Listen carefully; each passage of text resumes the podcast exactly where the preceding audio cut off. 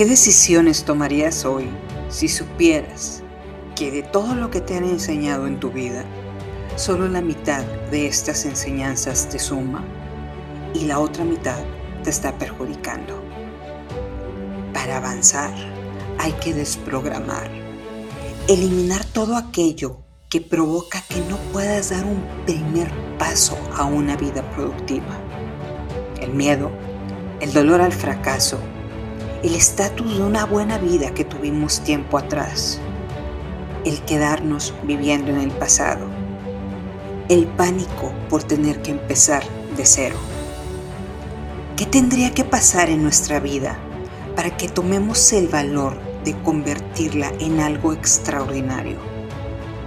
Hay decenas de oportunidades que están caminando cerca de nosotras, a un lado de nuestro escritorio comiendo en el mismo restaurante al lado de nuestra mesa, esperando que tengamos el valor de encontrarlas.